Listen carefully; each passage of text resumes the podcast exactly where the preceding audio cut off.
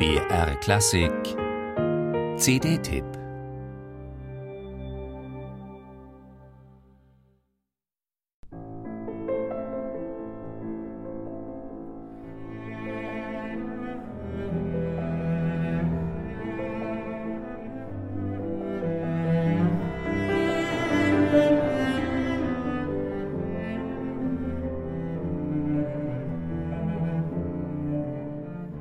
Manchmal kann der Konzertbetrieb richtig ungerecht sein. Die Cellosonaten von Rachmaninow aus dem Jahr 1901, von Schostakowitsch aus dem Jahr 1934 und von Prokofjew aus dem Jahr 1949 haben ihren festen Platz im klassischen Konzertrepertoire. Aber die beiden ebenso hervorragenden Cellosonaten ihres Landsmanns Nikolai Miaskowski die werden auf russischen Kammermusikabenden höchst selten gespielt, wie eigentlich fast alles, was der fleißige und begnadete Jaskowski komponiert hat. Dabei galt Nikolai Miaskowski zu Lebzeiten als einer der ganz großen russischen Komponisten in der ersten Hälfte des 20. Jahrhunderts. 1881 geboren, schlug er nicht nur eine Offizierslaufbahn in der zaristischen Armee ein, sondern studierte auch Komposition bei Reinhold Glier und Nikolai Rimski-Korsakow. Am Konservatorium in St. Petersburg lernte er Sergei Prokofjew kennen, mit dem ihn eine lebenslange Freundschaft verband. Im Ersten Weltkrieg schwer verletzt wechselte er nach der Oktoberrevolution in die Rote Armee und wurde eine der tragenden Säulen des Musiklebens in der Sowjetunion.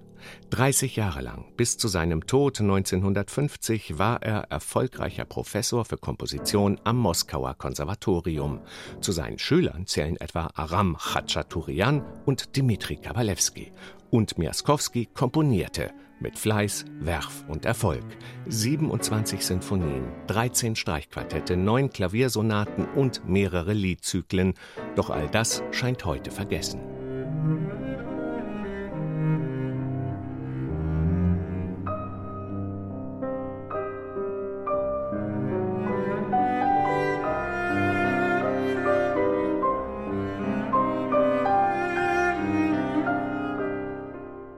Jetzt haben sich die beiden jungen russischen Virtuosen, der Cellist Pavel Gomsiakow und der Pianist Andrei Korobjenikow, aufgemacht, wenigstens Nikolai Miaskowskis beide Cellosonaten wieder bekannt zu machen.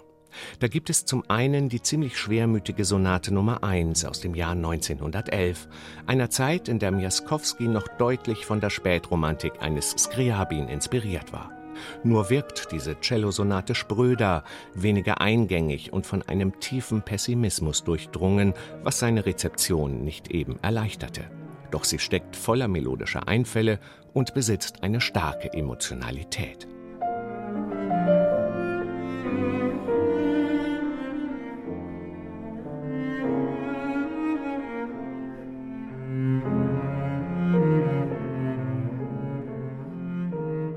Miaskowskis zweite Cellosonate aus dem Jahr 1948 stellt dieses gelungene Werk aber eindeutig in den Schatten. Obwohl der Komponist in diesem Jahr, wie auch Prokofjew und Schostakowitsch, Stalins lebensbedrohlichen Formalismusvorwürfen ausgesetzt war, ist diese Sonate von einer unaufgeregten Noblesse. Ausdrucksstarke Melodien, Kantable Themen und sein lyrischer Stil machen die zweite Cellosonate zu einem Meisterwerk, das den Vergleich zu seinen berühmten Kollegen nicht zu scheuen braucht. Von Pavel Gomsiakow und Andrei Korobjenikow technisch perfekt, einfühlsam und mit viel russischer Seele interpretiert. Jetzt müssen unsere Kammermusiker diese Cellosonaten von Nikolai Miaskowski nur noch für den Konzertbetrieb entdecken, es lohnt sich wirklich.